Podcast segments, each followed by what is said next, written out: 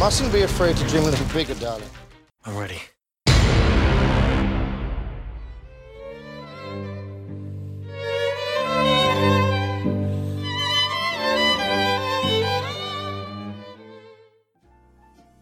欢迎收听今天的阅读 Tango 书笔鉴赏会，我们是林森林与 Sophia。嗨，大家好。今天呢要介绍这一本书呢，也算是工具书吗？应该算是工具书类，就是他要教你一件事。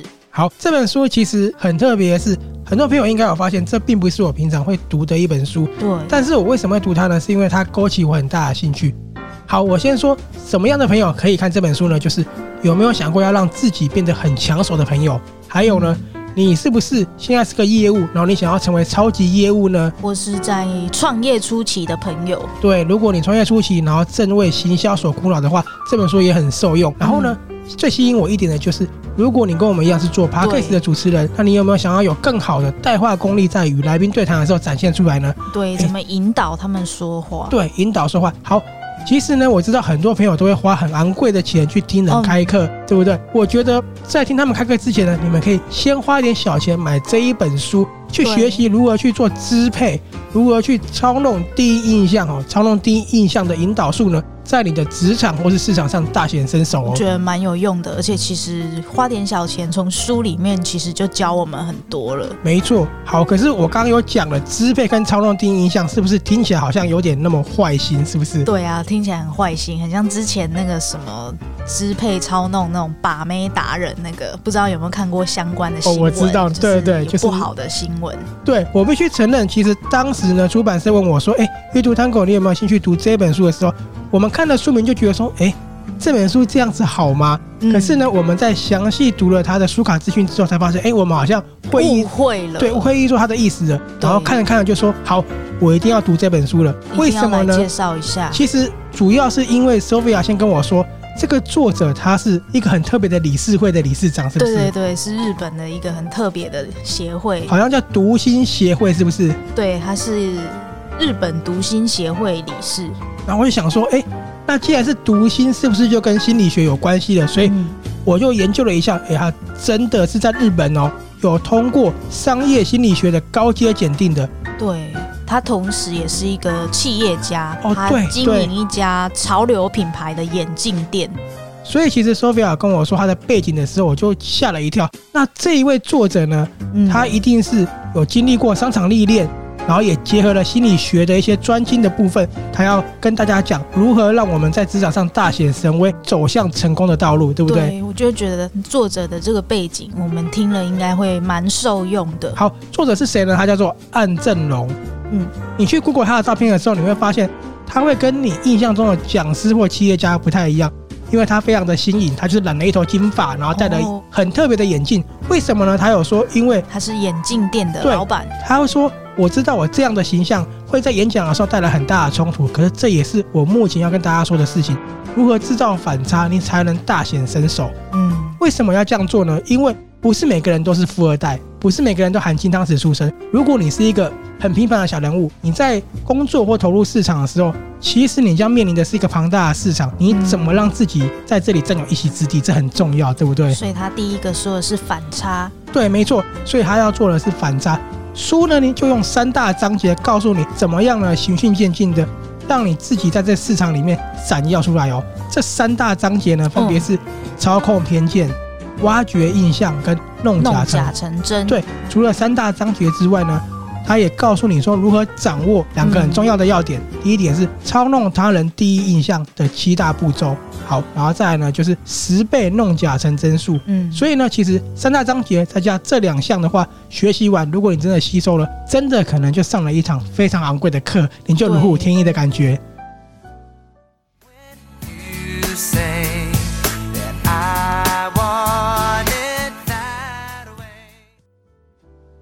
那 Sophia，我们现在就直接进入重点，什么是操弄偏见？对，操弄偏见的话，就是。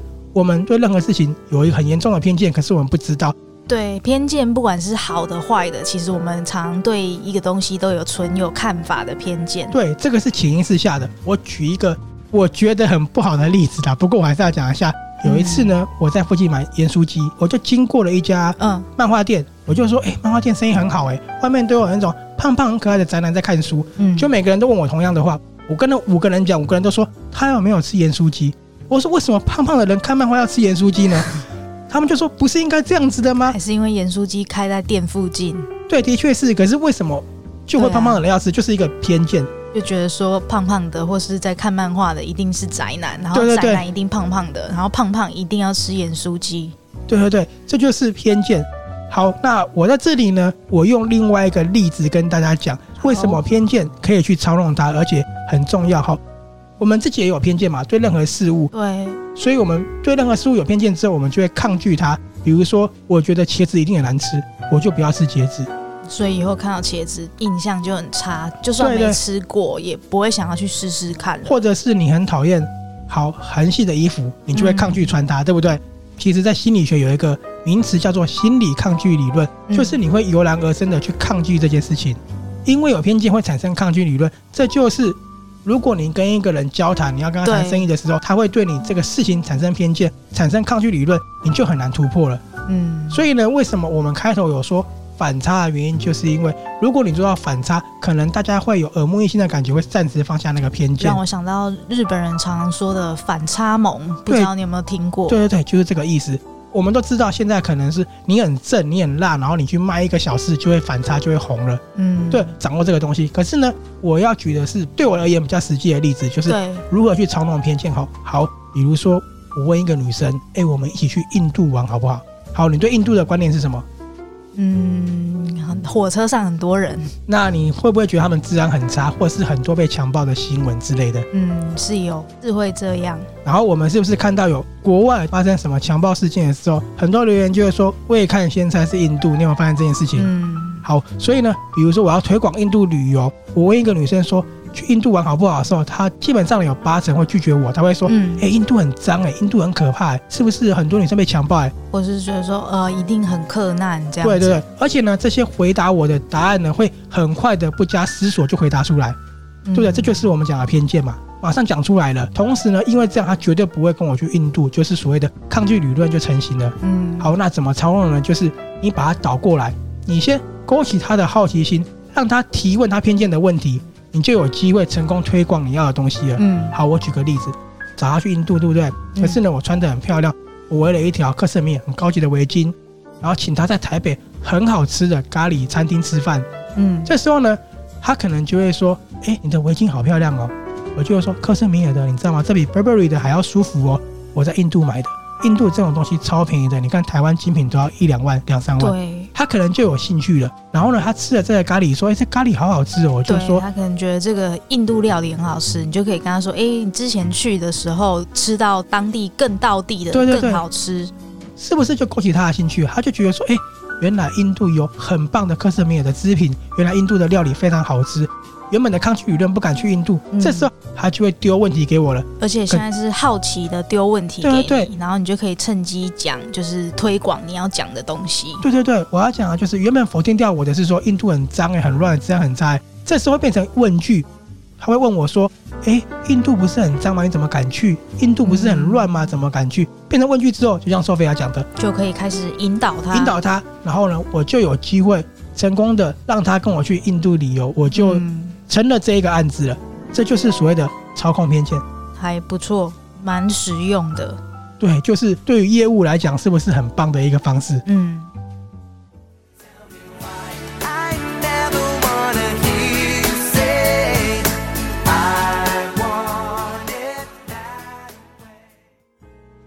好，那我们刚刚讲了三大，第一个操控偏见之后，第二个挖掘印象。对，什么是挖掘印象呢？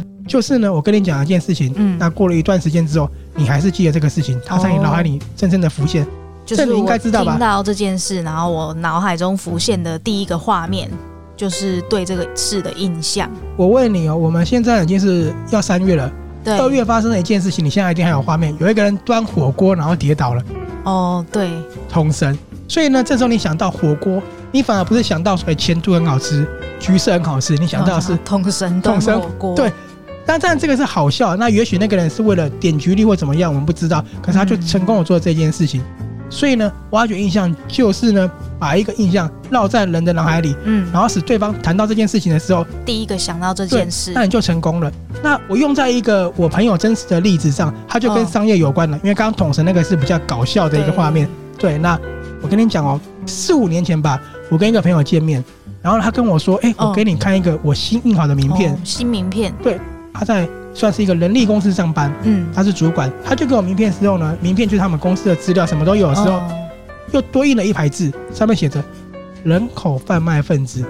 哦，那真的蛮特别的。你收到之后，你会什么反应？好奇，愣一下，问他“人口贩卖分子”是在做什么？他就跟我说：“我是 HR。”嗯，我就突然恍然大悟了。对，那为什么讲这件事情呢？就是我后来只要想到，哎，有谁做 HR 的时候，我第一个想到的是他。我是那种什么猎人头公司。对，的确说我不知道他现在的成就怎么样，可是就会一直印象很深刻。人口贩卖分子。如果是我自己有公司的话，我需要找人来协助，或是需要猎人头公司的主管帮我去找人才的话，嗯、我说真的，我第一个会找的就是他。嗯，这个有没有觉得也很受用？这个不错，这个真的不错。对对，要开店的人来讲，其实行销上有很大的帮助，对不对？嗯 yeah.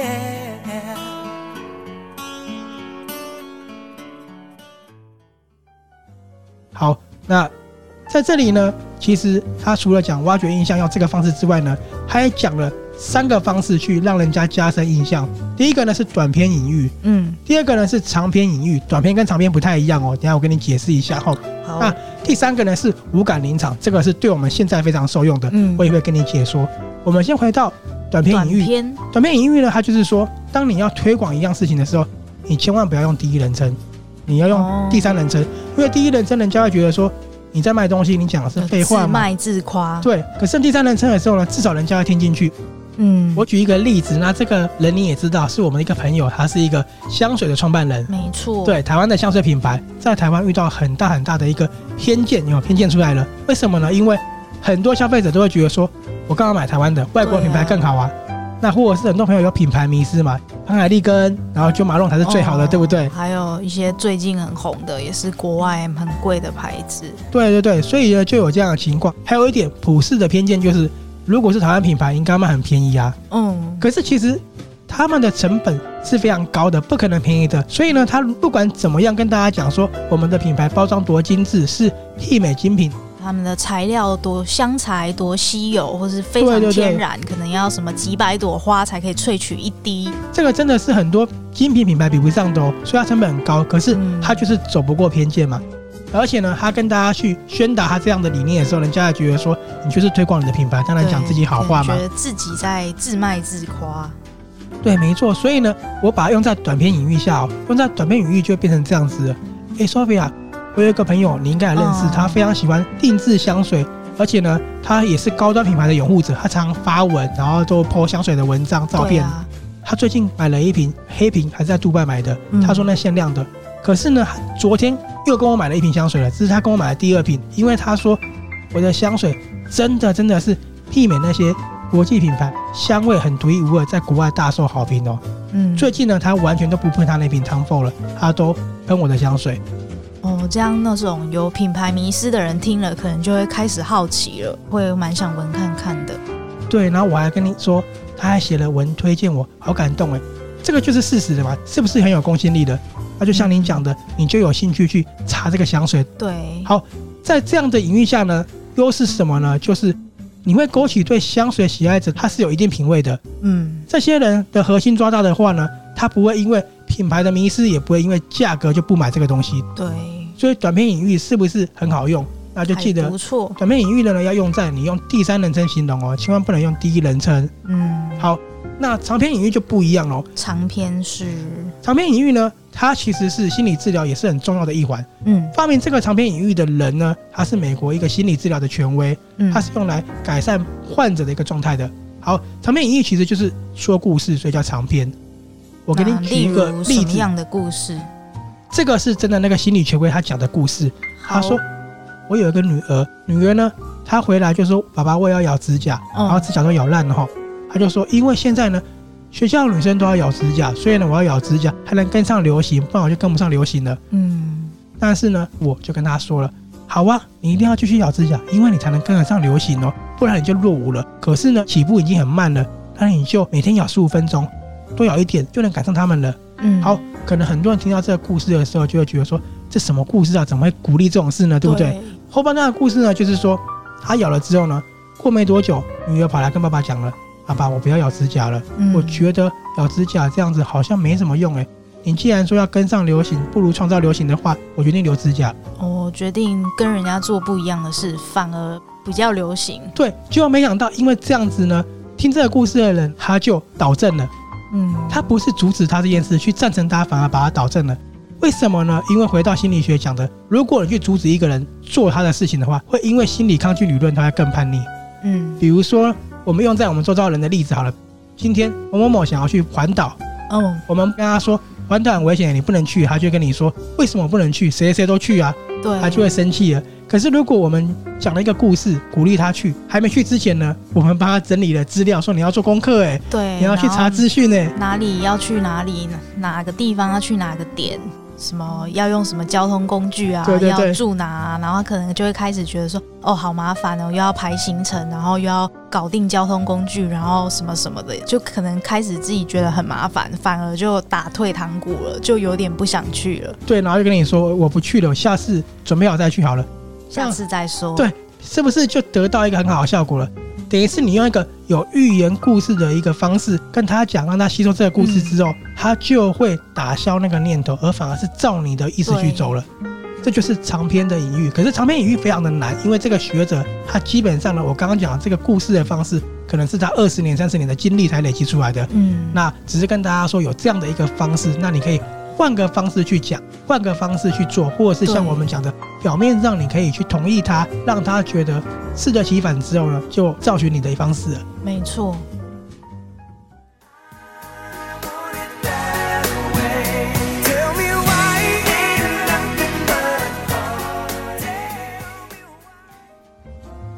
好，第三个呢，就是我刚刚讲的。五感临场，五感临场呢很简单，就是说哪五感？五感哦，哪五感？就是听觉、味觉、触觉、嗅觉跟视觉。哦，这五觉传递给对方的话，他们就有印象，就会烙印在脑海里了。嗯，就是刚刚描述的色香味俱全。对对对，又要有画面。这就是为什么我说这一本书对做 Podcast 很重要，就是你除了会带话之外呢，我们是不是常常在讲 Podcast 没有画面？你怎么样吸引对方听下去？你怎么样给对方画面的时候？这个就很重要了。书中有告诉你以外，我们还可以带给大家什么？对，那就是你必须去形容。可是怎么去形容呢？你可以想象你是摄影机，嗯，你把你看到的画面讲出来。哦，先有点像看图说故事这样去描，没错没错，慢慢的去研究你的方式，慢慢去缩短你最精简的字句去形容这件事情的外表啊，然后它发出来的感觉啊，或者是声音的阐述等等，对，你就可以达到这个效果了。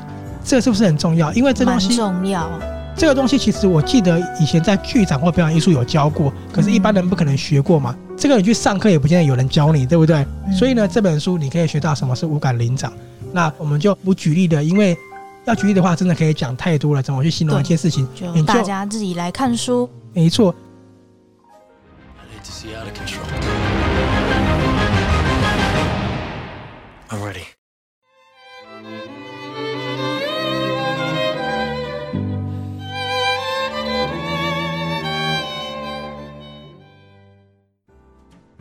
最后一点就是弄假成真。好，为什么叫弄假成真呢？就是你执行前面两项步骤之后呢，无论你现在是一个销售啊，或者是你是一个老板，你是不是最后一步都是要成交？对，重点就是成交。成交临门一脚呢，就是弄假成真的关键了哈。嗯，在这里呢，你要先做的一件事情是，你必须要建立起你的自信，你要让对方信任你。所以呢，这个地方有一点很重要，就是你的门面。门面对，就是至少要看起来体面。对，而且看起来体面之外，你的脸部也很重要，所以你要微笑。嗯，你要想给大家展现的是你很专业，让人家很幸福。表情也很重要。对，好，这是最基本要做到的哦。那再来就是我刚刚有提到的是，你要让大家信任你嘛，你就是要有一定的专业度了。所以呢，这个基准点是你还是要有点料才能去做，你不能什么都没有。对，不能什么都没有，然后就只是门面用的很厉害、很好看，就去骗人。对，那为什么它叫弄假成真呢？是因为当你刚出来社会的时候，当你刚投入市场的时候，你本来就什么都没有，所以你必须要稍微骗一下大家，你要把自己讲的厉害一点。嗯，厉害一点之后呢，大家才会听你讲的话。但是你同时也要有那个实力，让自己真的达到那个地位、那个那个厉害度。好，他这里呢就举了很实际的一个观点呢。嗯，弄假成真呢，当你在执行他所谓的十倍弄假成真术的时候，对，其实十倍原本就是说你要把自己提高十倍的一个地位，跟大家讲话，让大家觉得你很重要。可是这个方式呢，你必须做到的是，当你在跟大家合作的时候，当你在执行这些东西的时候。你也要十倍的付出，比如说我跟 Sophia 合作这个案子，嗯，我只有收十万块，那我就不能只做十万块给你哦，所以我要做到十倍，就要做到一百万的付出，为什么？一百万的规格跟等级。对，为什么呢？如果 Sophia 收到我一百万规格的这种等级的东西，他会一定吓到，吓到之后他就知道说，哦，这个人很厉害哦，很认真。他现在只做十万哦，赶快跟大家讲。哦，对，而且物超所值。对。所以呢，十倍呢，你不要看表面被骗了，不是说你狐假虎威十倍，是说你要做真的内容要做到这么厉害。对，还有呢，你也可以用在我们的自媒体上。很多人做自媒体都会说，嗯，我的粉丝好少，我的收听量好少，我的观众好少。嗯，他就说，那你有没有想过，你假装你有十万粉丝？如果你有十万粉丝，你会怎么样做你的节目？哦，会怎么样做节目？或怎么样跟大家互动？对，反正那些粉丝本来也不存在，你也不要去想说。他们会给你什么回馈？会怎么想？对，你就把你的粉丝假装有十万人，嗯，那这些原本的粉丝就会觉得说你真的很用心的，他也不会跑掉。对，这才是真正十倍的弄假成真术的核心。那我觉得这这一点真的很不错，很不错，对不对？感人的就是你要先去付出这么多十倍的努力，所以基本上你是要这个底，你才能做十倍的弄假成真术。你可以在操弄偏见的时候呢。七步，慢慢慢慢的走，慢慢的引导对方去签这个合约。那至于什么七步呢？我就不多说，大家自己去看这本书了。还是要看书里面比较。对对对，没错没错。好，那我们回到刚刚讲的弄假成真术。所以呢，你有没有发现，其实我们都被他字面上骗了。什么叫支配？什么叫操弄？他其实主要是告诉你说，必须要有底子去做这件事情的时候，你要提升自己，不然的话呢，你什么都没有。零乘以十倍，乘以一百倍，乘以一万倍，你还是零。对，这真的是。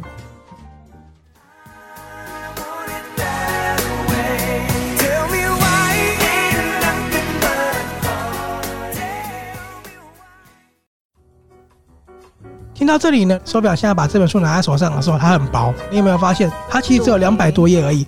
但是两百多页，它涵盖的东西非常非常的广泛哦。我们刚刚所讲的这些东西呢，全部都是源自于有具体医学证明的心理学哦。对，并不是作者安正龙先生他自己道听途说或自己随便掰出来。你在书里面你可以看到，他列举了很多，不管是美国还是欧洲的各项。对，更像心理学家的临床实验案例是真的，他只是如何把他的经验呢跟心理学结合起来呈现给大家。嗯，而且呢，我们刚刚有说，虽然说书中强调支配跟作弄，最后一章还是写弄假成真。对，可是可是其实他教的并不是这些字面上听起来这么负面的意思，可能我们用好一点的话去讲，可能是说引导。当然，他为什么用这个字面呢？也是回到我们讲，还要吸引你的好奇心去翻嘛，对，对不对？其实呢，它主要呢，不是要让你用这些心理学去对他们执行掌控或侵略性的行为，对，它是要让很多没有资源又没有历练、刚出社会的小人物呢，拥有能够在市场进行抗衡或是占有一席之地，对，占有一席之地的武器，不要害怕去做更大的梦想。嗯、你有这些武器，你可以努力去奋斗。对，所以呢。要有一个基本的底子，读这本书，然后也要付出十倍的努力。对，如果没有十倍努力呢？就算你学了这个东西，还是零，还是零。而且呢，很重要一点哦，这也是按郑龙先生强调的，你千万不要把书中教导你的心理学去滥用哦，你必须谨慎使用，要懂得拿捏，不然到时候你不但没有创造效益，还成了过街老鼠，人家还说你口说无凭，只说大话的话，那就得不偿失了，对不对？对，所以要谨慎使用。好，这本书我们刚刚举的例子呢，都是我自己的亲身经历而去转换的。所以你在看书的时候，你也可以把书中的范例呢换成你自己的事情去套用在上面。我觉得你这样读的话，你会受益更多，也会有更棒的、有趣的体验。对，那今天节目的最后呢，纵观以上我提到的书中的内容，还有我说的范例呢，有没有发现还是开头我讲的？如果你是新的创业家，还是想要成为年薪百万的超级业务，或者是像我们一样这样子的节目主持人啊，或是 YouTuber，或是想要新创什么的，或者是你是想要在你的市场里面杀出血路的人呢？还是同样那一句话，你先不要花大钱去上课了哈，你先不妨买这一本书。操弄第一印象的说话引导术，没错，它真的会给你一个很棒的一个效果哦。如果你也喜欢这一本书的话，我们呢在粉丝团里面也有文章的详细介绍。没错，作者呢是岸正龙，他是日本读心协会的理事长，对不对？同时也是一位企业家，而且他也精通了商业的心理学哦。好，嗯、那这本书呢是由乐金文化所带来的书籍。我们是阅读 Tango 书笔鉴赏会，我们下次见喽！下次见，拜拜。拜拜。